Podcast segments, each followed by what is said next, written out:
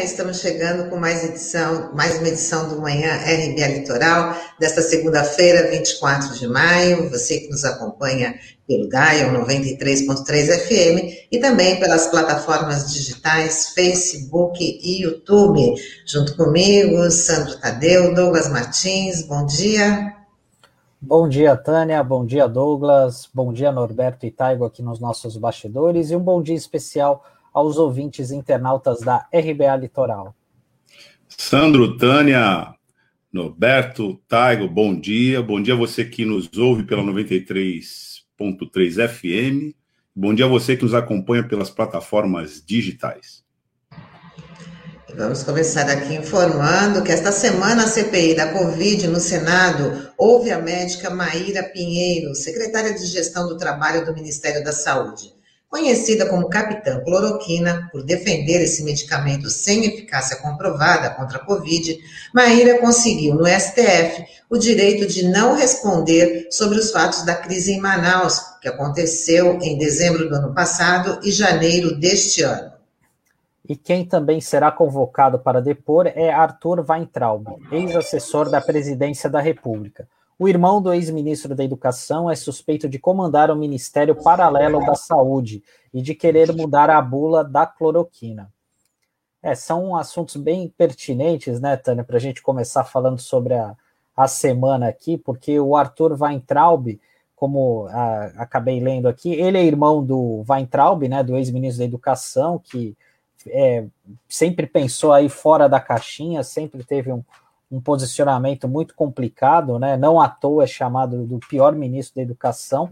E, e ele está sendo chamado agora, o Arthur, por conta é, das lives e alguns vídeos que foram reunidos aí, né, por alguns sites e que teriam indicado que ele teria influenciado o governo nas decisões aí de combate à Covid-19, como o uso da cloroquina. E ele, que é um advogado, né, hoje ele está morando nos Estados Unidos e ele, pra, por incrível que pareça, ele representa o Brasil na Organização dos Estados Americanos, que é a OEA, né? Então, provavelmente ele vai fazer um depoimento aí via videoconferência e essa convocação, obviamente, ainda precisa passar pelo crivo da CPI, né? Mas é impressionante, né, como o pessoal consegue arrumar uma boquinha em tudo quanto é lugar, né? O irmão hoje está no Banco Mundial, né, num cargo ganhando cinco vezes mais, e também agora o Arthur vai entrar, porque eu nem sabia, eu fui pesquisar agora nesse final de semana, está representando o Brasil na OEA, que é um dos espaços mais importantes que a gente tem hoje, né, para se discutir no mundo. Bom, é... na verdade, nós estamos, vamos dizer que essa é uma pauta periférica da, da CPI, né? Porque a pauta central da CPI ela já está dada e a gente já tinha avaliado aqui que havia uma expectativa muito grande do depoimento do Pazuello, mas isso foi revertido no depoimento do Van Garten. Essa é a avaliação que a gente tem por conta dele ter mentido, mentido assim, descaradamente durante o depoimento, a mentira ter sido comprovada ainda no depoimento, porque ele tinha dito com relação às matérias, é, a, a entrevista dada na Veja, páginas amarelas da Veja, de que a incompetência do governo no, na condução da política contra a pandemia era comprovada e dizia por quê nessa entrevista. Depois, lá, durante o depoimento, ele desdisse, disse que não falou isso, etc e causou aquela irritação que a gente sabe, e inclusive o, o relator, senador Renan Calheiros, né, já estava encaminhando para que fosse feita a prisão em flagrante. Quando o presidente da comissão, Omar Aziz, disse que ele não era carcereiro e que isso não ia acontecer ali. Dali para frente, houve uma mudança qualitativa na CPI, porque aquilo funcionou como uma espécie de licença para mentir. Na sequência veio o Pazuello, mentiu descaradamente, né? E todos os demais, na verdade, sentaram ali naquele é, naquela bancada e passaram a mentir, dizer que nada disso, que a CPI está dizendo que era, era. Né? Então, a CPI, hoje, ela se encontra numa situação complicada. Acho que mais para frente a gente vai ver isso. O que torna todos esses depoimentos correlatos, né, como esse do irmão do Ventralb, como da, é, da depoente de amanhã, né, é, são acabam virando é, elementos contingentes à espera de que a CPI reverta ela própria esse quadro. Porque se não reverter, é irrelevante, na verdade, esses depoimentos todos, porque eles serão empacotados e enviados né, para o Ministério Público Federal, né, portanto, o chefe do Ministério Público Federal é o Procurador-Geral da República, Augusto Aras, que acabou de arquivar o processo do Queiroz, que era um escândalo com N provas de corrupção aí do clã Bolsonaro a partir do Rio de Janeiro, com vínculo com milícia, escritório da morte, etc., com esposa, ex-esposa, filha, etc., todo mundo enfiado na, na, corrupção. E o que fez o procurador é, Augusto Aras? Mandou arquivar. Então, a, essa lógica né, que trata com uma espécie de imunização né, para esse grupo de corruptores, corruptos, é, pistoleiros, ou seja, tudo que rebaixa, inclusive, o nível é, de convivência, não diria nem política, civilizatória, foi parar na CPI é, desafiando a própria CPI. A gente está numa lógica, é como se eu dissesse isso, nós estamos numa lógica de esculhambação geral da República. E nós vamos esculhambar com essa CPI. E, de certa maneira, eles fizeram essa manobra. O que está agora tensionando o quadro é se a CPI vai reverter esse, esse assunto ou não. E isso torna esses depoimentos esses que são contingentes, correlatos, né, é, difíceis de avaliar, porque primeiro tem que ver o que, que a CPI vai fazer com ela mesma, né, a partir de agora.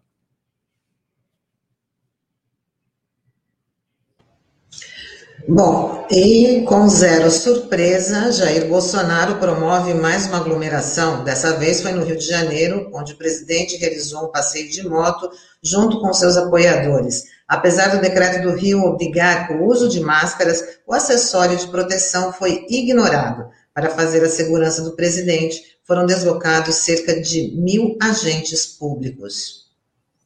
E o Exército Brasileiro vai pedir explicações ao ex-ministro Eduardo Pazuello por ter ido ao ato no Rio de Janeiro junto com o presidente Bolsonaro.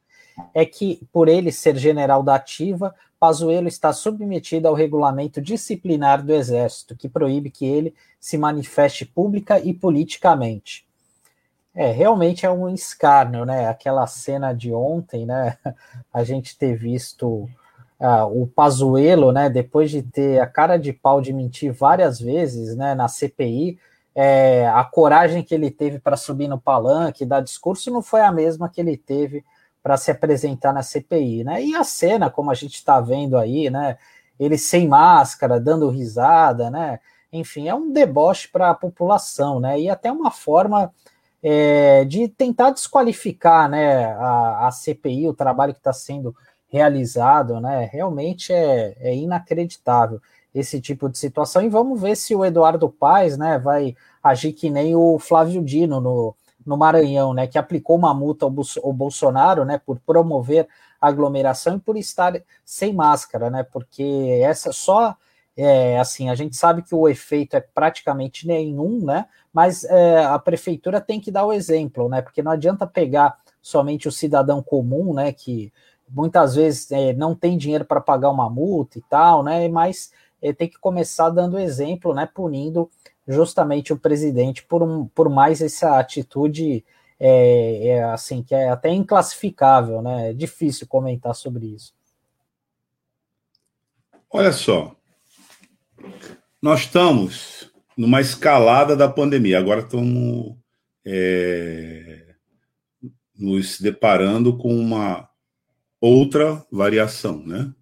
A cepa indiana, que, pelo que a gente acompanha, tem nível de agressividade maior, né? E tá todo mundo tentando cercar né, os riscos que vêm com isso.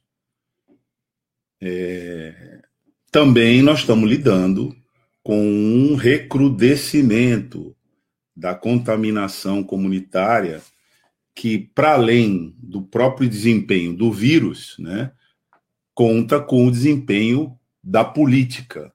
E isso em todos os níveis. Né? Da federal nem se fala, mas em níveis estadual e municipais, né, o que você percebe é esse vai e vem da flexibilização, né, como se nós tivéssemos saído de uma fase, entrado noutra, e tem muita gente chamando a atenção de que você sai numa fase, quando você baixa significativamente o nível de contágio, e esse risco ele é um risco administrado. Não aconteceu isso. Então, há muitos analistas que afirmam que nunca houve nova fase, etc. A fase é a mesma. Os níveis em que a gente conseguiu baixar foram níveis que não dá para você é, concluir que a situação está sob domínio é, da política sanitária. Diante disso, o que nós temos é a continuidade de uma política terraplanista, negacionista, e agora, do ponto de vista é, da conjuntura das forças em disputa política, uma tentativa do Bolsonaro, que é recorrente, previsível, né, de a cada semana dar uma demonstração de que ele tem base social. Então, ele vai lá na polícia, no Exército do Rio de Janeiro, convoca os motociclistas para fazer, para fabricar esse ato. Ele faz a mesma coisa lá em Brasília.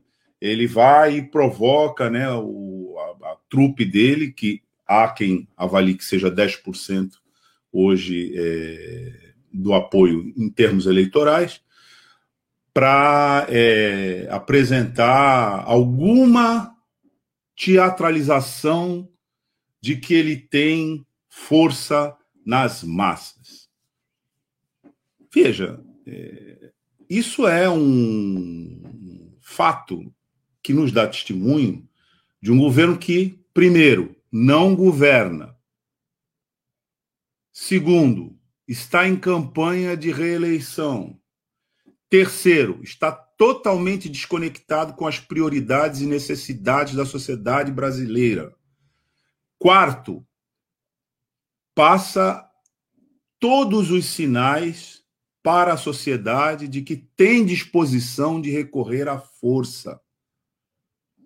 Quando diz que quer o voto impresso para evitar fraude, etc., uma estratégia manjada e furada que o próprio Trump tentou fazer lá nos Estados Unidos e terminou naquela fatídica invasão do Capitólio, né, com mortes e, na verdade, um, uma tentativa de, de push, de golpe.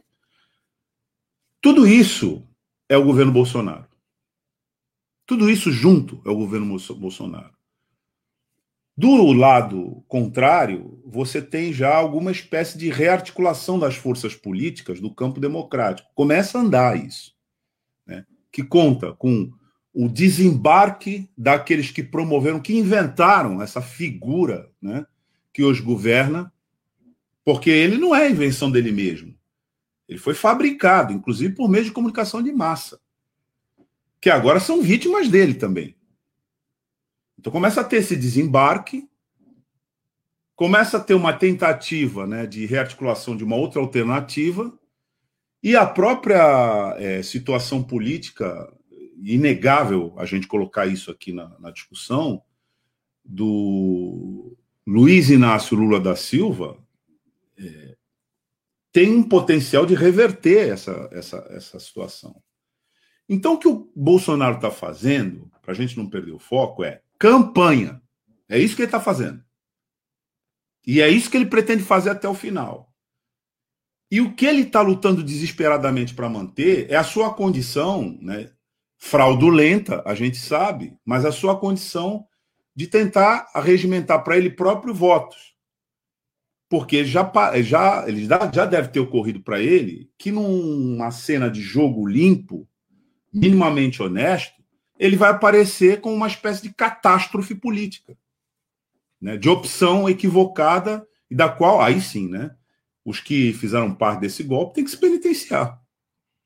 Então, é, o Pazuello, nesse ponto, é uma espécie de é, nota de rodapé.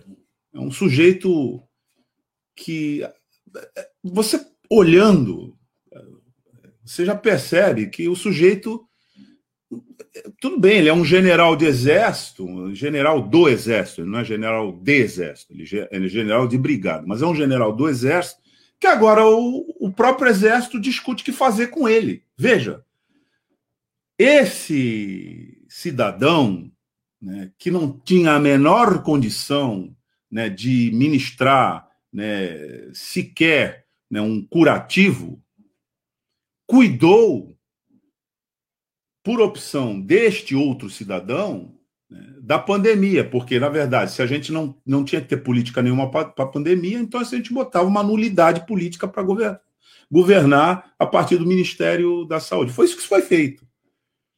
Sujo, só é um, uma pessoa que não tem a menor condição para assumir um desafio dessa, dessa magnitude, se tivesse o um mínimo de bom senso, dignidade e seriedade, diria: não, não tenho condições de fazer isso. Ah, não, esse, esse sujeito aí foi em frente. E agora nós estamos batendo 500 mil mortos. Então, o que nós temos que ter, não perder o foco é existem responsáveis por essas mortes evitáveis. Eles estão aí. E essa política agora começa a ter é, uma cobrança. O que faz o principal responsável? Não pisa no freio, ele pisa no acelerador. Se vai haver uma colisão ou não, é isso que a gente vai ter que acompanhar agora. Nessa semana, não vamos esquecer, o Pazuello vai ser reconvocado para a CPI. E segundo o senador, que é vice-presidente da CPI na condução, Randolfo Rodrigues, disse: o que ele fez no domingo foi um auto-indiciamento. Ele está auto-indiciado, porque ele disse na CPI que ele tomou, tomaria e recomendaria que se tomassem todas as precauções para proteção coletiva, e ele próprio, no domingo, subiu num caminhão sem máscara, né, lá no Rio de Janeiro, numa mobilização suicida. Então ele tem que voltar aqui. Ele tem que voltar. Esse é o contexto. É... Com relação à, à punição, que na forma de multa que o governador do estado do Rio, do Rio de Janeiro tem que fazer, a exemplo do governador do Maranhão, desculpe, prefeito do Rio de Janeiro, porque o governador do Rio de Janeiro é tão negacionista quanto esse sujeito que está lá sentado na presidência da República. Mas que o prefeito do Rio de Janeiro teria de fazer, vai ser feito. Agora, o que é que este sujeito que preside a República faz com multas? O que é que esse sujeito faz com é, penalidades? O que é que esse sujeito faz com advertência? Nada. Ele ri, ele escarnece, ele ridiculariza. E a questão que está em pauta é até quando as instituições, até quando a sociedade brasileira vai lidar com um sujeito que ridiculariza as próprias instituições e humilha o povo brasileiro com a sua política. Essa é a questão. É, só lembrando que a próxima festa da Covid, né, que vai ser promovida pelo presidente Bolsonaro, deve acontecer em São Paulo. nos mesmos moldes do que aconteceu no, no Rio de Janeiro. É campanha, Bom, né, Tânia? É sim. campanha. É campanha. E aí a gente tem que lembrar que o campo popular, da mobilização popular, está chamando para o dia 29. Veja a situação. Porque nós estamos aqui é, tentando recomendar as pessoas que fiquem em casa. Recomendar quem possa se proteger, proteger o outro, né? não se expor. Ao mesmo tempo que nós estamos fazendo isso, este sujeito é, chama a sua base articulada, o, Globo de hoje, né, dá que é, os militares tiveram, a cúpula militar, tiveram aumentos muito acima do nível médio da sociedade brasileira, inclusive com as suas qualificações e penduricalhos, etc., se colocaram os militares que estão no governo acima do teto é, presidencial, a começar pelo próprio presidente da República, pelo vice-presidente, que está ganhando sessenta e tantos mil reais por mês, e por aí vai. Essa claque é que está sendo mobilizada. Então a gente é, tem que fazer o quê? O que, que a gente faz? Vamos ficar em casa, vamos. Hoje, esse nível de tensão no campo popular está colocado e foi decidido pela frente Povo Sem Medo, né, é, Frente Brasil Popular, pelos, pelas instâncias de mobilização, uma convocatória para o dia 29 de maio, para manifestações de rua. Muito. Tá, se você avaliar, é uma decisão é, dramática do ponto de vista político. Dramática. Porque diante dessa insanidade aí, esse carrossel de, de loucura que esse sujeito comanda, precisa haver uma resposta para a sociedade brasileira dizendo, olha, aqui, né, quem, quem defende a ciência também está é, mobilizado. Então é só para você ver. Tem uma, você acabou de falar, né? Tem mais uma, mais uma micareta da Covid, né? É, programada e, e aí o campo popular está tá apresentando a, a possibilidade de resposta disso. É importante informar. Bom, e continuando a falar sobre São Paulo, né, o governador João Dória informou ontem por meio de suas redes sociais que o Instituto Butantan arrecadou 191 milhões de reais junto à iniciativa privada para construir a nova fábrica de vacinas. As obras deverão ser concluídas em setembro deste ano e vai garantir a produção nacional dos insumos para a Coronavac e para a Butanvac, que ainda está em fase de testes. É uma notícia importante aí, né? Dentro do que a gente estava esperando aí, né? E a gente espera que o quanto antes essas vacinas sejam viabilizadas, até mesmo a Butanvac, né? Que ainda está emperrada, né? A questão do registro, do início dos testes, né? Por parte da Anvisa, né? Então a gente espera que isso possa vir o quanto antes para que a gente possa ter uma luz no fim do túnel, né? E já que a gente está falando de esperança, a gente tem um quadro que não é nada, é, é, bem complicado, que é o número de famílias brasileiras que vivem na miséria. Segundo dados do mês passado, é o maior desde o início dos registros disponíveis no Ministério da Cidadania, que é a partir de agosto de 2012 mais de 40 milhões de cidadãos estão na condição de pobreza extrema, ou seja, possuem uma renda per capita de até 89 reais mensais.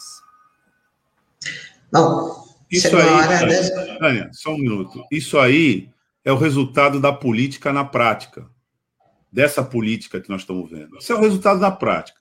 Não protege a saúde pública diante de uma pandemia. Remunera uma espécie de mandarinato é, do Estado, que não tem nada a ver com a grande massa dos servidores, que inclusive muitos deles na linha de frente no combate à pandemia, e muitos deles morrendo, que são é, servidores de segurança pública, por uma política suicida, né, que não leva em consideração essa usina, essa fábrica de miséria, né, que é a política econômica do Guedes, né, e que cria, por inércia, conflito social. E, por último, quer continuar, é, a despeito de tudo isso, governando.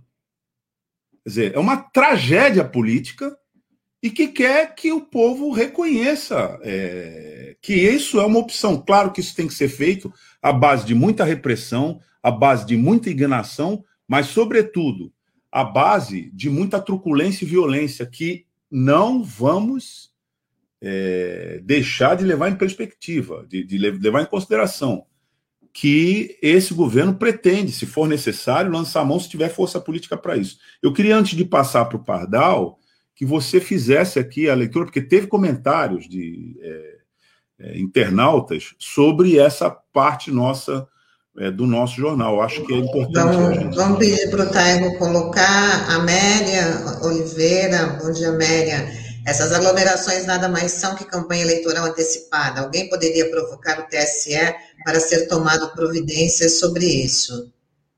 E a Sandra de, Amor, de, de Amorim do Curisco fala que é deboche contra as vítimas do Covid, genocidas. Fabiana Prado Pires de Oliveira fala que o governo Bolsonaro é um hiato em nosso sistema democrático. E ela também fala que o Arthur Lira, sentado em cima de inúmeros pedidos de impeachment e ainda pautando temas completamente incompatíveis com, com, com o momento em que vivemos, está trabalhando direitinho para o serviço que foi contratado. E ela também diz que, mesmo diante da pandemia, será necessária adesão às manifestações do dia 29 de maio, no próximo sábado, impõe-se uma resposta. Bom, Vamos chamar o Pardal, que hoje vai falar da saúde, né, como uma grande conquista da Constituição Cidadã. Bora embarcar.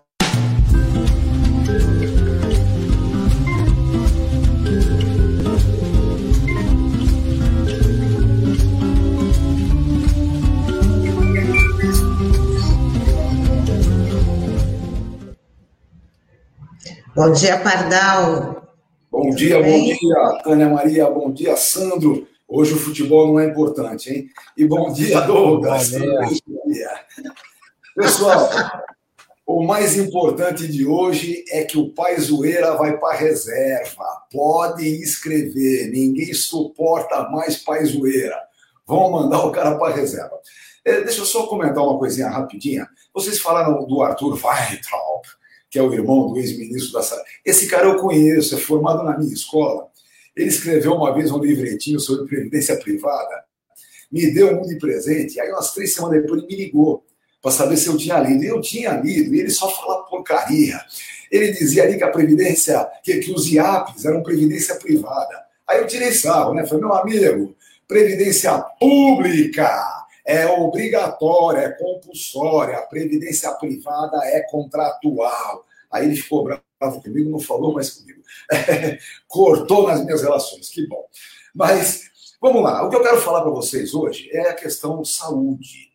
Vejam só, saúde no nosso país, a chamada saúde pública, o atendimento aos trabalhadores, nasce junto com a Previdência. Nasce nas caixas de previdência de antigamente. Depois, as caixas de previdência são fundidas nos chamados institutos de aposentadoria e pensões. Notem, e a PB, e a PI, e a PTEC, os IAPs também davam assistência médica. E aí chegou o INPS, né? É sempre bom lembrar, né? Entre 1960 e 1967, entre a lei orgânica da Previdência e a unificação, infelizmente aconteceu um tal de golpe militar. Não é? E na unificação, evidentemente, os milicos é, autoritários é que tinham o controle. E aí eles inventaram o SIMPAS, que era o Sistema Nacional de Assistência e Previdência Social. E aí é legal. O SIMPAS tinha o INPS, que era encarregado do pagamento de benefícios. O IAPAS, que era o órgão arrecadador. E o INAMPS, INAMPS é que dava o atendimento médico. Eu gosto sempre de lembrar, vocês não lembram disso porque é tudo molecadinha nova, mas até 1988, para você ser atendido no INAMPS, tinha que ter carteira assinada. Meu querido, não tem carteira assinada, vai para a ala dos indigentes. Era assim que funcionava. Em 88, a Constituição Cidadã acaba com isso. Até um pequeno parênteses. Eles estavam aprendendo com é, a Santa Casa de Misericórdia de Santos, de 1536, eu acho, que já dizia na sua fundação que era para o atendimento de todo e qualquer necessitado. Então, essa é a ideia da saúde. Hoje, saúde é obrigação do Estado, direito de todo e qualquer cidadão que aqui habita. Então, é assim que deve acontecer. Bom, nesse atual momento, o que, que tem de mais importante? A pandemia mostra ao mundo que a política neoliberal relativa à saúde não interessa. Eu gosto sempre até de lembrar um pouquinho. Não nos iludamos, hein? Esse primeiro é, ministro da Saúde do governo, do, do desgoverno Bolsonaro, é, não é que era um cara decente. Decente é os cambal. É que quando veio a pandemia, um médico que não é burro sabe muito bem como atua. Mas, a princípio, ele era um defensor do plano de saúde popular. Entendeu? Plano de saúde popular no lugar do SUS. Eles querem mesmo é a privatização da saúde no geral. Então, é bom lembrar disso. O que acontece é que a pandemia demonstrou com muita clareza a importância da saúde pública. Atenção, a saúde pública é importante não apenas para o atendimento, muito mais. É importante para o atendimento e é importante para a prevenção. Todo mundo sabe, se esse desgoverno sem vergonha tivesse comprado vacinas, o SUS tem estrutura para chegar a vacinar 10 milhões ao dia. E não sou eu que estou dizendo, tá bem? Quem entende do assunto é que diz isso. Podemos atingir 10 milhões de vacinas é, é, é, aplicadas ao dia. Só tem que ter vacina, evidentemente. Sem vacina, você não tem o que aplicar. Então, essa é a estrutura é, que se tem. Bom, vem aí esse espetáculo circense. Eu até estava contando outro dia. Olha, as mentiras que o pai Zoeira está contando ali nem a minha netinha de seis anos acredita, tá bom? Até a minha netinha, ela fala, mas como esse cara é mentiroso, hein? Veja, essas mentiras todas deverão nos dar algum resultado. Eu não sou iludido, mas tenho certeza absoluta que essa CPI não acabará é, em pastelaria. Ela vai acabar efetivamente num demonstrativo do que está acontecendo. Agora, vejam só, a Constituição Cidadã de 88 nos apresenta a Seguridade Social. Seguridade Social Brasileira compreende previdência social de caráter contributivo, compulsório e contributivo. Assistência social, que, como diz o próprio nome, é uma obrigação do Estado. É direito do hipossuficiente, quem necessita de assistência. E, em terceiro lugar, a saúde, que passou a ser direito de todo e qualquer cidadão e obrigação do Estado, obrigação da estrutura estatal. Só para lembrar, pessoal, Brasil foi modelo, foi referencial do combate à AIDS. E não foi à toa. O combate à AIDS não se deu através de plano de saúde, não, senhor. Se deu através do SUS, através da saúde pública. Aqui na nossa cidadezinha, nas policlínicas, sempre é bom lembrar, Davi Capistão da Costa Filho. Esse é um grande gênio, que foi nosso prefeito, inclusive, foi secretário de saúde e foi nosso prefeito. Então, é bom ter clareza é, do que é a atividade específica da saúde pública. Por outro lado, a ideia da assistência também se demonstrou muito necessária nesse exato momento. O que, é que nós temos para hoje? É simples. Nós temos a necessidade de vacinação em massa e a necessidade de um bom atendimento a quem fica doente. Por outro lado, nós temos a necessidade efetiva de um auxílio emergencial de verdade, algo que possibilite o continente desta fome que está crescendo. E nós precisamos também a garantia aos pequenos. É bom lembrar, quem faz a mobilidade social desse país, quem faz o dinheiro circular, não são as grandes indústrias e os grandes bancos, não, senhor. São as pequenas indústrias, os pequenos comércios, esses é que fazem o dinheiro girar. E a obrigação do Estado é cobri-los quando tem uma pandemia no nível que é essa que afeta o mundo todo.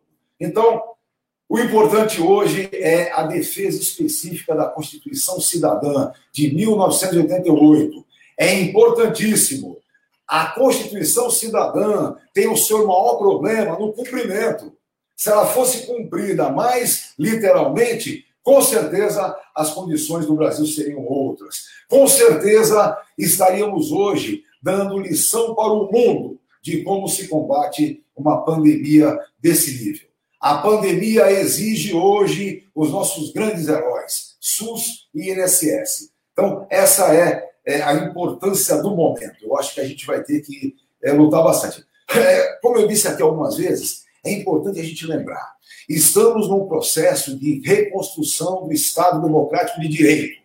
Isso são algumas decisões do Supremo, isso é a CPI acontecendo. Então, nesse momento de reconstrução do Estado de Direito, nós temos que defender o direito social. Temos que defender outra vez normas trabalhistas com dignidade e o suporte da Previdência Social, grande distribuidor de renda no Brasil. Então, a importância desse momento é essa: reconstruir o Estado Democrático de Direito com toda a importância ao direito social. Até é, o grande irmão do Norte, que nunca gostou muito de Previdência, dessas coisinhas, já está apostando bastante nisso. Até o Obama quer vai acontecer de novo, porque eles sabem que necessitam. Infelizmente, o Brasil continua com o desgoverno e é só fazer uma comparativa é, sobre a vacinação que acontece. Enquanto é, lá em cima já estão vacinando até a molecadinha, aqui nem os velhinhos acabaram de ser vacinados. Então, é isso, pessoal. Vamos defender a Constituição Cidadã. Saúde é para todos. Obrigação do Estado, direito de todo e qualquer cidadão. Sem trocadilho, Pardal. Até, se até o Obama quer, né? até, mas é, são coisas tão simples. Veja, o maior problema americano, na crise econômica, inclusive, foi não ter entendido o que é solidariedade. Solidariedade de verdade, molecada, é aquela que está na lei. É essa é a solidariedade. Achou legal, achou bonito, vamos dar comida para quem está fome, vamos ajudar nesse momento, mas a verdadeira solidariedade é a que a lei determina. Quando a lei fala assim, ó, quem ganha mais paga mais imposto. Isso é solidariedade. É assim que tem que funcionar. É isso aí, Pardal. Então, mais umas interações aqui, acho que em relação a, até a participação do Pardal. Vamos ler as próximas, por favor, Taigo. O Marcos Roberto fala: Douglas Martins gostaria de saber como será a imunização dos 65 mil portuários avulsos e vinculados, qual a ordem cronológica administrativa para vacinação em massa. É, a Dulce Maria dá um bom dia aqui para gente, bom dia, Dulce. O Rodrigo Bertolino falando que Bolsonaro dá nojo. Né? Compartilho também o Rodrigo. É, Douglas, só é, antecipando aí sobre essa pergunta do, do Marcos Roberto, se não me engano, ele, é, a avaliação dessa, dessa ordem aí, desse grupo prioritário, que já está incluído no grupo prioritário, né, do Plano Nacional de Imunização, já está sendo avaliado pelo Ministério da Saúde. Agora precisa ver quando é que vai chegar as vias de fato, né? Veja só como, como essa coisa é a grande encrenca. Além de não comprar vacina, nós tivemos uma campanha federal negacionista. E aí o Supremo teve que dar é, a autonomia razoável aos estados e municípios. E aí vem a zona. Né? Um estado entende que é melhor jogar de prioritário o ABC, o outro entende que é o XYZ, e a zona vai acontecendo. Vejam, a saída para isso é, em primeiro lugar, vacina. É o que eu estou dizendo. Não adianta vir com o Zé Bom maluco por aí, é, cloroquina e os cambal. É vacina. É a única saída.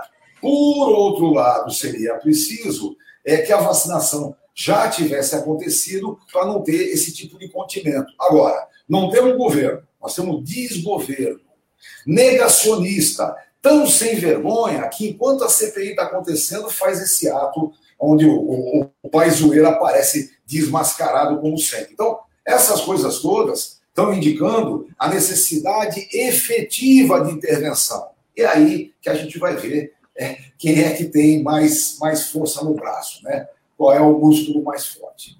Essa, soluções. Fala, mas, mas, a gente tem que lembrar que a gente está num país onde é um absurdo se pensar né, que a gente vai viver 100 anos, 110 anos, como falou o ministro da Economia, o Paulo Guedes, né? Então é um absurdo a gente pensar isso, né? Ah. E, e, só para complementar sobre essa questão da vacina, é, realmente tem uma informação que surgiu ontem à noite é, dizendo, um, uma, tem um áudio do ministro da, da Infraestrutura, Tarcísio Gomes de Freitas, dizendo que os portuários de todo o país vão começar a ser vacinados a partir desta semana, porque essas doses vão ser encaminhadas aos municípios, né? E estima-se que em todo o país são cerca de 60 mil trabalhadores aí abrangidos aí com as vacinas, né? Só aqui para São Paulo, é, especialmente aqui para Santos, né, vão ser, vão ser cerca de 20 mil doses. Então, isso deve começar agora nos próximos dias, e isso ainda não tem esse, essa informação detalhada né, por parte da prefeitura, mas isso deve ocorrer né, ainda hoje ou, na, ou na, ainda essa semana. Então, é isso que. Porque essa é uma pergunta do Marcos Robert, e que a gente tem que é, tratá-la na dimensão que ela está colocada como informação. A informação é que o governo federal né, admite e inclui né, os portuários entre as categorias prioritárias para a vacinação. Qual é o plano? Quando? Como isso vai acontecer? Aí a gente não sabe. Por quê? Porque aí entra no regime geral né, do próprio Plano Nacional de eh, Imunização, que ele tem um nome, em governos passados, como disse aqui o Pardal, ele era uma realidade, é, porque para fazer toda essa operação, você tem que combinar política pública, portanto, Estado, portanto, servidores, portanto, inteligência e cultura para esse tipo de operação em que o Brasil é exemplo no mundo. Foi, né, até ser sabotado por este governo. Lembrar que essa política pública combina tanto a mobilização, a rede de escoamento desses insumos, etc., e a organização é, da imunização no território nacional, quanto a indústria farmacêutica que existe, viu?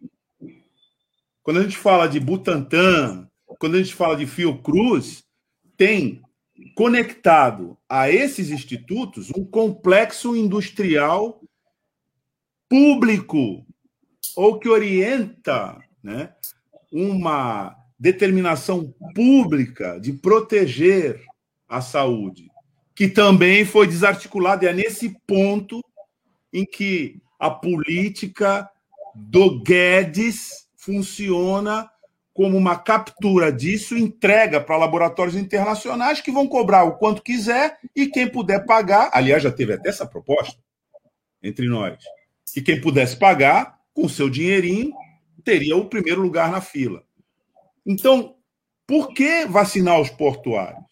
Porque eles entram e saem e se movimentam próximos às embarcações internacionais, que aqui em Santos, que por acaso é o maior porto do país, a gente assistiu ano passado, né, várias, várias medidas sanitárias de contenção no fundiamento lá fora, ou quando chegavam aqui, tinham que ter uma inspeção é, rigorosa da Anvisa, porque eram covidários. Aliás, a Anvisa, que também é uma agência pública. Não tem nenhum laboratório, não tem nada de particular envolvido nisso, porque não tem competência, não tem estrutura, não tem prerrogativa, não tem nem mesmo é, uma lógica jurídica, porque a Constituição, desrespeitada, pisoteada, né, assassinada por esse governo, diz coerentemente que é o contrário disso. Então, por isso, a gente fica aqui, como meio, como veículo de comunicação, numa situação complicada para dar uma resposta que todo veículo de comunicação tem a obrigação de dar, né? Para a sua audiência que pergunta, tá, quando é que vai vacinar os portuários? Aí a gente não sabe. É, Por quê? Porque não tem. Você tem um ministro, e veja, não foi o ministro da Saúde que falou isso. Foi o ministro da Infraestrutura que falou isso. Vai vendo a lambança que é esse governo. Eu queria só lembrar o Sandro que tem uma sujeita lá, chamada Solange, uma tecnocratazinha, que fez um cálculo para esse governo de quantos aposentados e pensionistas morreriam de Covid. E que dando, isso era um ativo para a Previdência. Dando no final o número, o número de progressão previdenciária com a morte dos caras. Imagina. É um organismo previdenciário. Necrofilia. a, gente, a gente vai matar tantos e vai lucrar tanto. Isso.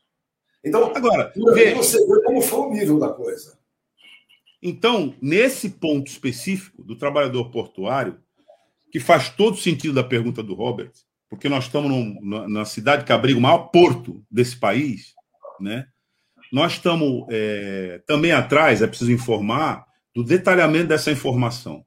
E assim, só para concluir, isso veio depois de muita luta, mas muita luta dos trabalhadores portuários, que fizeram duas coisas e disseram para a sociedade: isso não é fácil, não. A gente tem que ressaltar isso.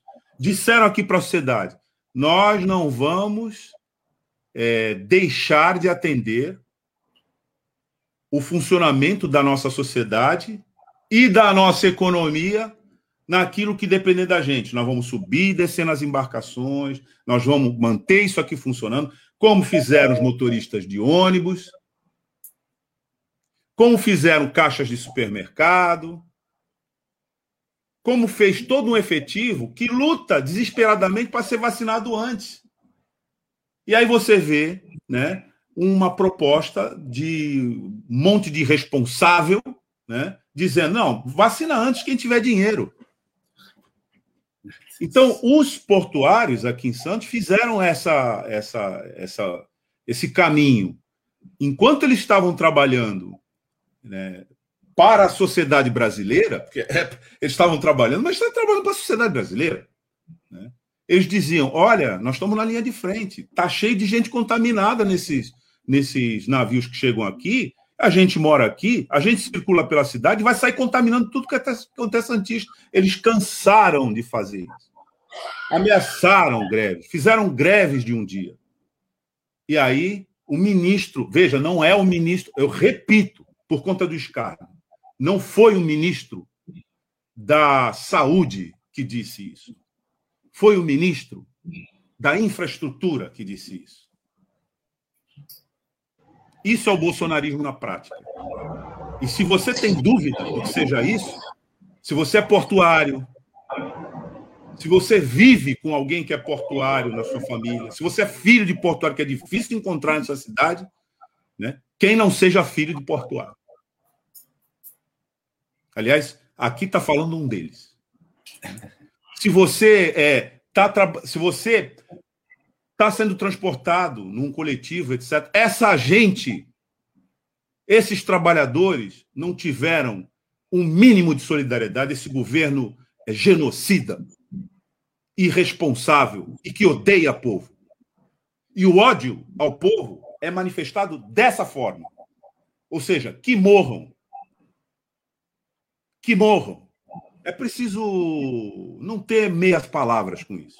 A gente tem que ser muito explícito com relação a isso. Porque senão eles fazem o que eles fizeram no final de semana. Senão aquele general, que parece mais um general da banda do que um general de exército, né? Vai lá. Aliás, nem general da banda, porque banda toca afinadinho, né? Eu tenho amigos músicos, sou metido a, a, a, a tocar com eles, e quando você dá uma nota fora, eles olham feio e dizem assim: oh, vai estudar, caramba. Né? Então, veja, esse sujeito se dá ao luxo de subir num caminhão e falar: estamos aí, rapaziada. Estou até pensando em me candidatar. É isso na prática. O pior, o pior é ele se candidatar e se eleger. Aí que o bicho pega mesmo. A exemplo do pai dele, né? Complica, né? Linaci, que está conosco participando. Beijo, dona Linaci. Sempre com a gente. O grande problema que passa na minha cabeça é a gente ter que brigar para vacinar esse ou aquele. É, tivéssemos um governo decente, nesse momento, não só estaríamos vacinando 10 milhões ao dia, mas estaríamos dando uma forcinha para os irmãos do Paraguai, Uruguai, Argentina, sem nenhuma dificuldade, porque temos capacidade para isso, inclusive no campo industrial. Temos capacidade de produção é que com esse desgoverno, que desde o golpe de 16 vem limando tudo que nós temos de suporte, evidentemente as coisas ficarão difíceis. Mas. Aí a Fabiana Prado, viu, Pardal, dizendo que não é incompetência, não lembrando. É uma política. E eu, ela claro. tem toda a razão. Claro. Não é, é acidente de percurso. Isso é uma não. política. política. E é uma política que conta com a morte como seu ativo. É isso aí. A Fabiana Prado Pires de Oliveira está corretíssima. É, é, esse, é o, esse é o ponto principal. O projeto deste governo aposta na morte, aposta na contaminação e acha que efetivamente o que tem que existir é a economia se mobilizando. O resto pode morrer à vontade. Olha, é isso aí, Pardal. Pardal. Estão Eu... morrendo aposentados, pensionistas e contribuintes, viu? Contribuinte está morrendo mais. Na terceira onda vai ser pior ainda. Vamos à luta, pessoal. Obrigada, Pardal, pela participação. Tá? Uma ótima semana para você. Para vocês também. Beijão. Tchau, Pardal. Valeu. Tchau, tchau. Bom, temos aqui, vamos continuar aí com a nossa série de, de entrevistas de, por conta do dia do dia de combate à violência e exploração infantil. A gente vai chamar agora a assistente social, a Tânia Santos, que é graduada em serviço social, especialista em, so, especialista em sociopsicologia, e ela trabalha no Instituto da Mulher e Gestante com gestantes adolescentes e de risco e com pessoas que sofreram abuso sexual. Tânia e Sandro, amanhã a gente se vê. Um abraço. Tá, tchau. Douglas.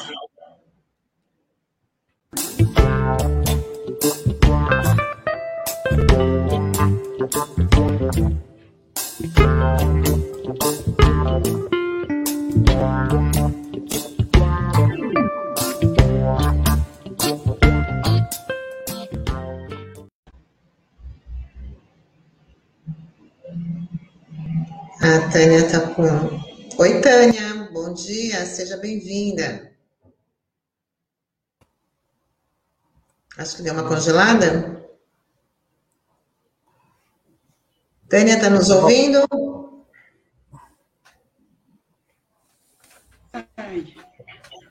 Bom dia.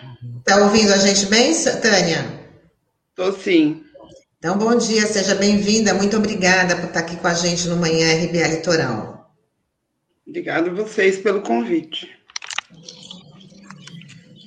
Tânia, a gente está fazendo essa série de entrevistas por conta do Dia de Combate à Violência e Exploração Sexual Infantil e você trabalha em um atendimento a gestantes, né, com e, e, e, pessoas que sofreram abuso sexual. Queria que você falasse um pouco desse trabalho e da importância dessa pauta, dessa discussão. Então, eu trabalho com pessoas que sofreram abuso, né? A procura geralmente é pela porta de entrada. É, é um programa, na verdade, né? O programa Paivas, é, programa de atendimento integral a vítimas de abuso sexual. Começa no Instituto da Mulher, começa já no primeiro atendimento, que é emergência. Dentro das 72 horas, a pessoa precisa procurar a UBS. UBS não, desculpa, a UPA do município Santos que todas elas estão preparadas para acolher essas pessoas. Partindo daí, após o atendimento emergencial de saúde, essa pessoa será encaminhada para o Instituto da Mulher, para que ela seja atendida no programa, que daí é acolhimento que nós faremos, é questão de atender a sequela, é, essa sequela pode vir tanto de saúde, que nós temos a médica, que acompanha, solicita os exames e passa a receita para um próximo, para o acompanhamento de saúde. Eu, assistente social, acolho para saber se essa pessoa ainda está em risco e as demandas dela, né? Que muitas vezes pode não ser somente a, o abuso pode vir outras demandas, e as psicólogas, que são uma acompanha crianças e a outra acompanha adolescentes e adultas. Né? E às vezes a gente dividimos também, nós dividimos, na verdade, né, esse atendimento. Mas o primeiro acolhimento é esse, entender um pouquinho o que é que se passou com a pessoa que sofreu,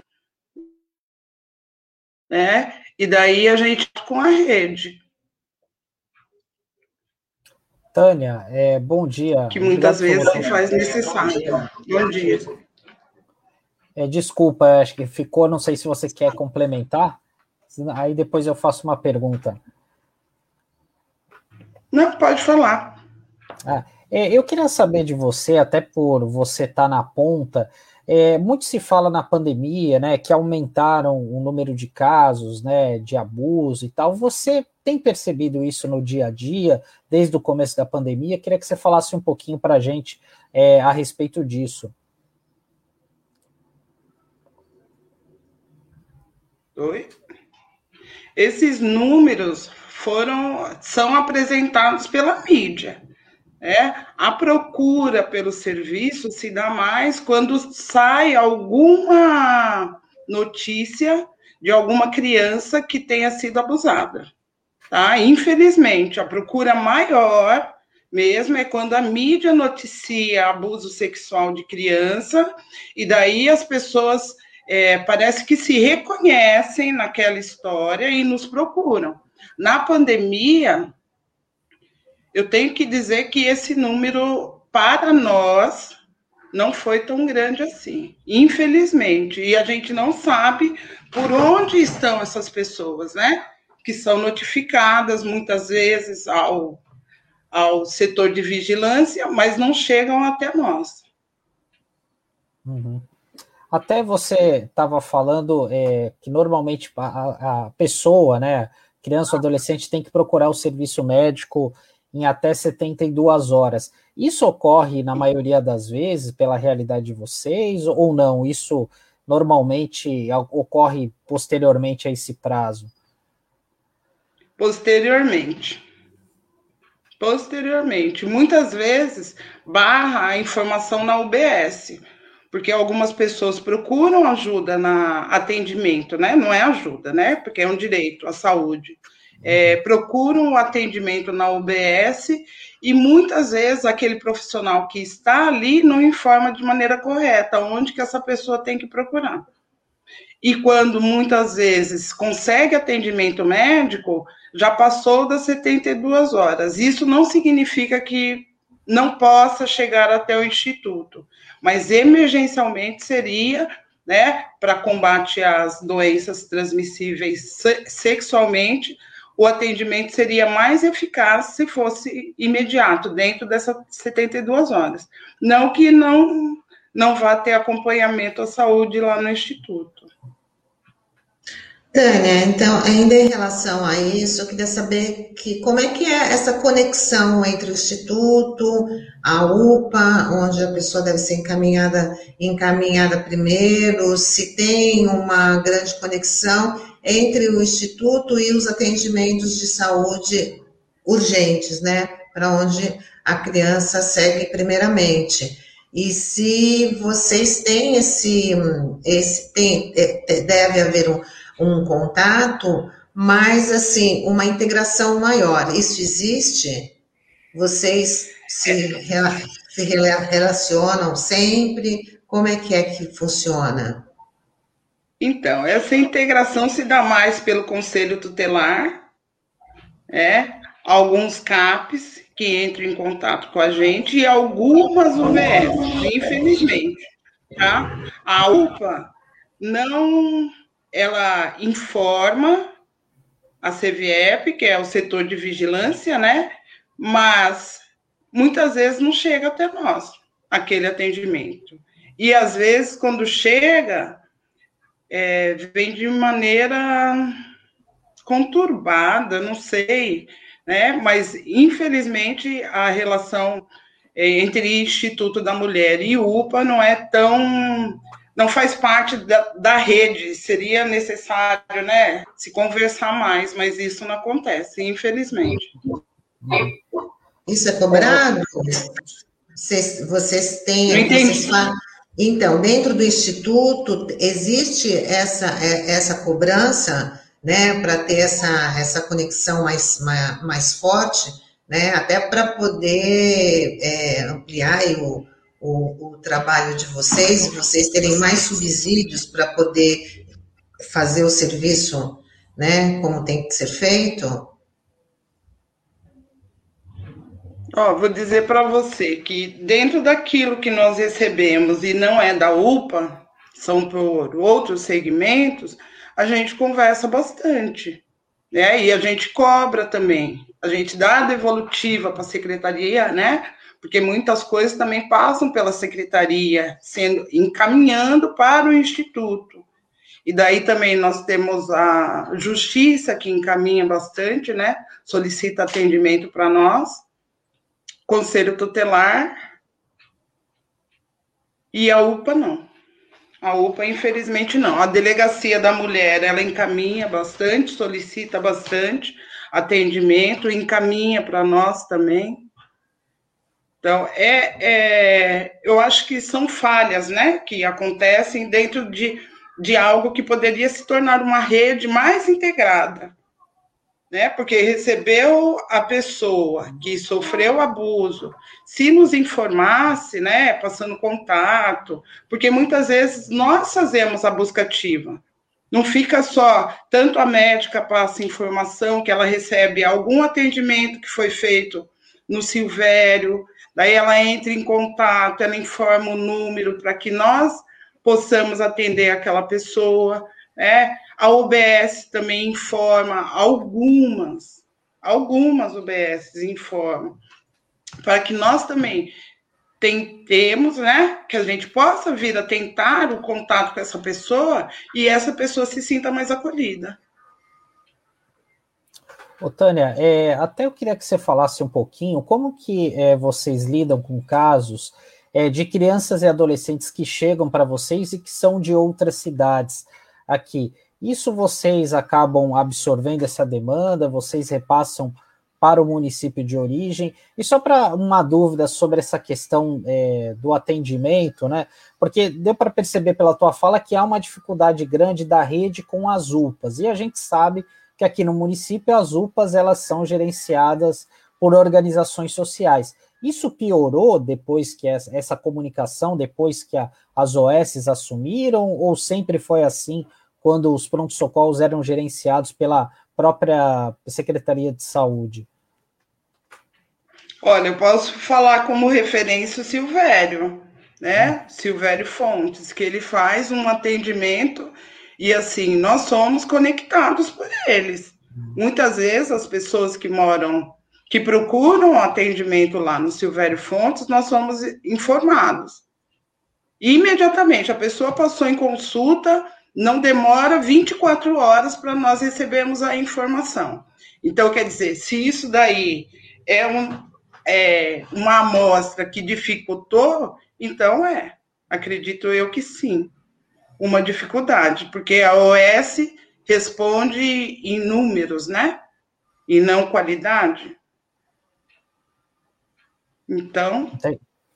Entendi. Pode ser uma resposta, sim, que essa dificuldade tenha sido apresentada e nós não levamos em conta. Lembrando que, querendo ou não, a US responde a um programa, né? E um projeto de governo dentro do município também. E por que não responde, né? Certo. E no caso da demanda é, de é, crianças e adolescentes que são de outras cidades, vocês absorvem essa demanda ou vocês acabam encaminhando para a cidade de origem da pessoa? Ó, na verdade, quando nós recebemos, nós não negamos o acolhimento, o primeiro acolhimento, né? Mas só que nós explicamos que esse serviço não poderá ser atendido aqui no município, e com isso a gente encaminha para o município de origem. Uhum.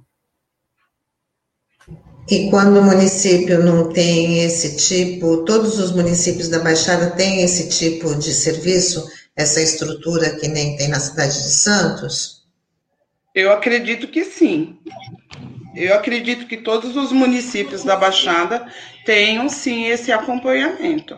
porque é política pública, né? Eu acredito, não estou dando certeza. Eu sei que Praia Grande tem, São Vicente tem, né? não sei Bertioga, não sei Sim. se existe em Bertioga e outras cidades. Mas Itanhaém eu acredito que tenha. E Tânia, como é que é para Tânia Santos é, lidar com, com esse tipo de, de, de, situação? Como é que é a, a sua rotina, assim, e o que, que isso traz para você? Qual a impressão que, que, que te dá esse tipo de trabalho que é tão difícil, é tão, tão, tão delicado? Eu queria que você comentasse um pouquinho da sua experiência. Olha, é complicado, bem complicado. Todos, quando quando nós, né, tem assustam. É que a gente coloca ali como que o ser humano é capaz de fazer algo determinadas crianças que têm suas próprias características e dificuldades, né? Como é possível? enquanto profissional e enquanto ser humano também, que sou. Tá? É, quando eu entrei no, no concurso, fui chamada no concurso, não tinha um pré, uma prévia informação que eu entraria nesse programa, né?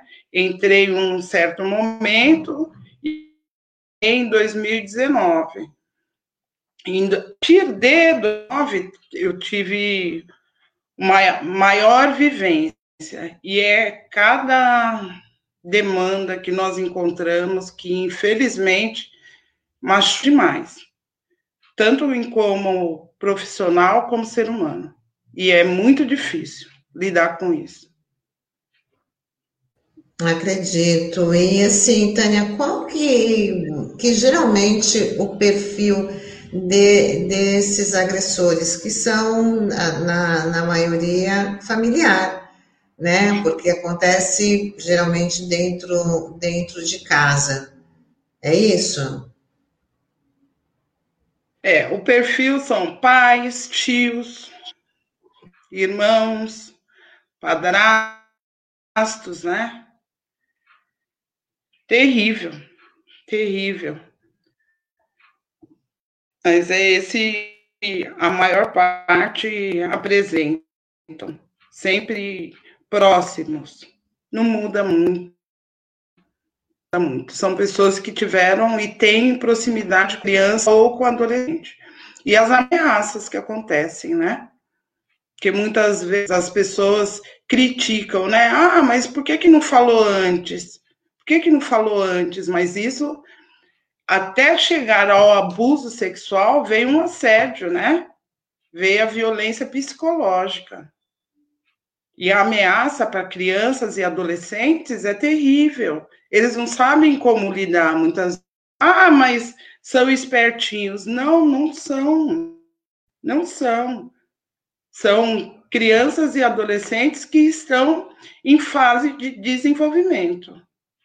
A gente precisa entender isso e perceber essas crianças e adolescentes, perceber quando estão amuados, né? O que está acontecendo, por que realmente estão calados, lá excluídos, mesmo quando tem alguma situação que de grupo, de conversa, de troca, essas crianças ou adolescentes permanecem no cantinho a gente precisa dar atenção enquanto família, né? Enquanto família, poder acolher. Quantos casos a gente não recebe que a criança ou a adolescente falou na escola, mas esse período de pandemia, como que está a escola? Não tem essa atividade diária, né? É a atividade semanal e muitas vezes não apontam. E daí hum, é algo que, querendo ou não, a gente precisa perceber. Se aumentou realmente né, no município de Santos o abuso sexual durante a pandemia, por que, que não está chegando até nós? Por que as denúncias não estão acontecendo? existe uma problemática aí, né? Porque muitas estão se calando. É, por isso que a gente está trazendo também essa. Isso é muito importante, essa, essa questão de, de poder de, de poder denunciar e por que, qual o motivo né, que não há a denúncia, que é justamente essa questão do, do medo, né, da, da ameaça. Sim. E é presente. A ameaça é o que mais assusta, né? Porque muitos falam, se você é, contar para sua mãe, eu vou matar. Se você contar para alguém, eu vou matar esse alguém. E o medo, muitas vezes, não é aquilo que faz você é aquilo que faz você paralisar mesmo e acreditar que aquilo é para você. Exatamente. Conosco acontece isso, que somos adultos muitas vezes. Imagine com criança e adolescente. Tânia, é, a gente já está chegando aqui no finalzinho da nossa, da nossa conversa, que está sendo super relevante, é uma grande prestação de serviço. Queria que você também falasse se o Instituto, é, como é, qual o horário que ele funciona, no fim de semana, como é que acontece, se tem, tem algum plantão, ele funciona no fim de semana, né, pra, e como as pessoas podem entrar em, entrar em contato. Você falou que que vem através da, da, das UPAs, né? Mas também tem um outro viés, que é o do Conselho Tutelar, né? Desse, desse tipo de, de atendimento. Então, eu queria que você informasse aí para os nossos ouvintes, os nossos internautas, né? Esse serviço aí tão, tão importante. Então, o Instituto da Mulher Gestante é, funciona de segunda a sexta, das da manhã até as 7 horas, tá? Nós não trabalhamos plantão, porque não é urgência e emergência, né? É de segunda a sexta. Então, muitas vezes, quando se vai no pronto-socorro, de final de você vai para a UPA, esse contato também, se for criança e adolescente, o conselho tutelar tem que estar informado, porque o conselho tutelar também encaminha para nós. É, isso é o mais importante. Então, a informação, né? Adulto, quando vai para a delegacia primeiro, não vai para a UPA. Na delegacia da mulher, eles encaminham para nós. Encaminham com contato, solicita relatório, né? Infor, informações se a pessoa compareceu ou não. Então, assim, é, se a pessoa receber a informação de maneira correta, nós a atenderemos. Então, é de segunda a sexta, das sete da manhã até as 17 horas, né? E os caminhos que a pessoa vai percorrer, que seja primeiro saúde, né? Para evitar as doenças. E uma gravidez não desejada. Partindo daí, daí ela vai ser acompanhada no Instituto da Mulher Gestante. Mas mesmo se chegar a sofrer abuso e estar calada, pode nos procurar mente. O telefone que existe, infelizmente, no Google, muitas vezes reclamam, né? É, vão lá, jogam o Instituto da Mulher Gestante no Google e esse telefone ele não existe mais. Então, é um dificultador também para algumas pessoas. Pode ir diretamente. E não tem um telefone atual, porque o que está aqui na página é, não é mais o 3235-6466, esse não existe mais. É isso? Esse não atende mais, isso. O e atual é você... é 3224-2555. 3224. Yeah. 2555, que quem atende é o psicossocial. Exato. Está vendo a importância de se atualizar, que é o primeiro canal de comunicação né, e ter um telefone desatualizado na página também já, já é mais um complicador. Sim. A gente já está colocando aqui na tela, é 3224-2555, então é o telefone do Instituto da Mulher Gestante. Está correto, Tânia? É, a equipe psicossocial que atende, e daí é, solicitando né, atendimento ao programa Paivas, elas vão encaminhar e depois a equipe que faz esse atendimento ao programa Paivas entra em contato. Sim. Sandra, tem mais alguma pergunta? Bom. Tudo certo, Tânia. então, queria agradecer a sua participação, Tânia. Muito importante aí as informações que você trouxe, mais esse serviço importante para os nossos ouvintes internautas, né? Conhecerem melhor como, como funciona quando a gente também quiser fazer alguma, alguma denúncia, a gente também já sabe como é que, como é que tem que se lidar. E queria agradecer. Denúncia, sim, a denúncia pode ser feita no Disque 100, né? Conselho sim. Tutelar também, né? A denúncia é.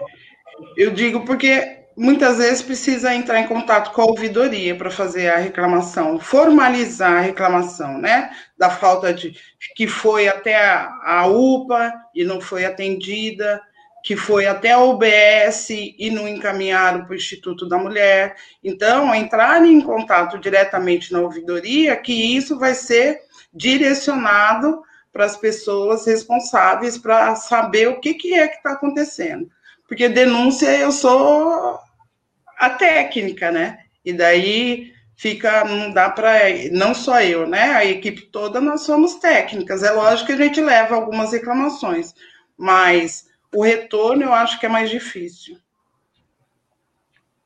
Perfeito, Tânia. Muito obrigada aí pela sua participação. Bom trabalho para vocês. Trabalho aí que é bem difícil, né? Mas que é fundamental.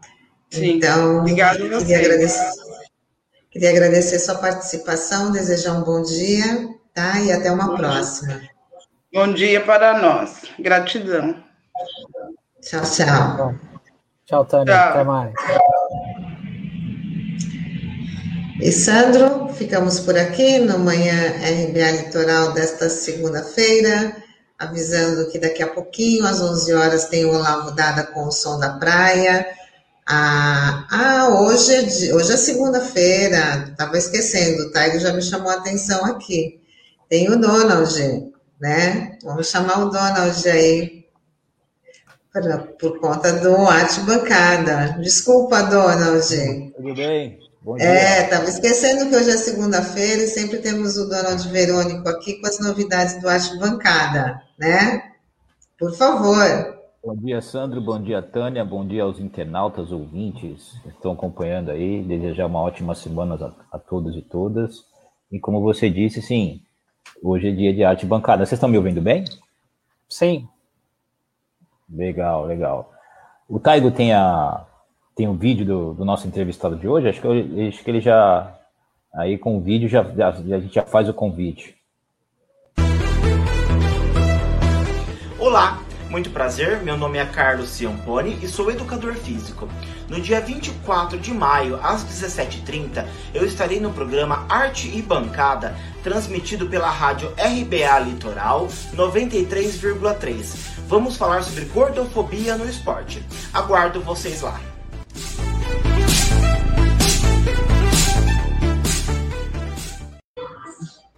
Bom, assunto interessante, viu, Donald? Tá aí o tema de hoje, com o professor Carlos, gordo, é, Carlos Ciampone, gordofobia no esporte. A gente sabe que é um tema é, muito importante, é, até na vida das crianças, sofrem bullying, existe um preconceito, essa questão das dietas mirabolantes que as pessoas fazem para atingir um, um perfil aí de que é imposto, né, pela sociedade, de beleza, a questão da magreza, e quando a gente, na verdade, deveria buscar um corpo saudável, né?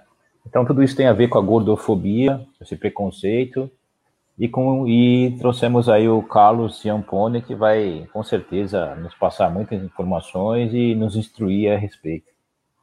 Sim, muito bacana esse, esse tema. Eu acompanhava, agora já nem acompanho mais, mas eu acompanhava muito vôlei, né? As, as superligas de vôlei e na, na, na Superliga Feminina, né? Tem até uma líbero de eu até esqueci o nome dela, mas assim, fortinha, com o corpo um pouquinho mais, mais robusto e com desempenho tão bom ou até melhor do que as outras líberos e até as outras atletas, né? Então, ver, ver que o corpo dela, né, por ser um pouquinho mais forte, não impedia o desempenho, não impedia dela estar ali entre as melhores jogadoras. Então, eu acho que é que nem você falou, a questão é buscar a saúde do corpo, não, né, a estética, porque cada um tem ali a sua, né, o seu,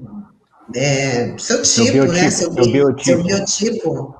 É, então, bacana esse, esse tema. Só que, só que quando você falou disso, eu já lembrei dessa líbero da, da, da, da de vôlei, né? De uma é, atleta é, do. E e o fato da obesidade não quer dizer que a pessoa não tem habilidade, né? A gente tem vários exemplos, por exemplo, no futebol, você deu um exemplo do vôlei, assim, mais recentemente no futebol, a gente tem o caso do Walter, né, que é um jogador que tem uma habilidade fora de série, um cara muito bom, sempre teve em times de ponta, mas ficou rotulado aí pela imprensa, né, por ser o gordinho, por estar acima do peso e tal, né? Então isso é e, e assim, a gente sabe que o corpo da pessoa cada é cada um tem um corpo, tem uma herança genética, então, então não necessariamente o Donald pode falar muito melhor sobre isso que a área de formação dele, né? Mas assim, o, cada um tem uma herança, tem um jeito, né? E cabe ao profissional, né, de, de educação física, fisiologista, fazer esse acompanhamento, né? E,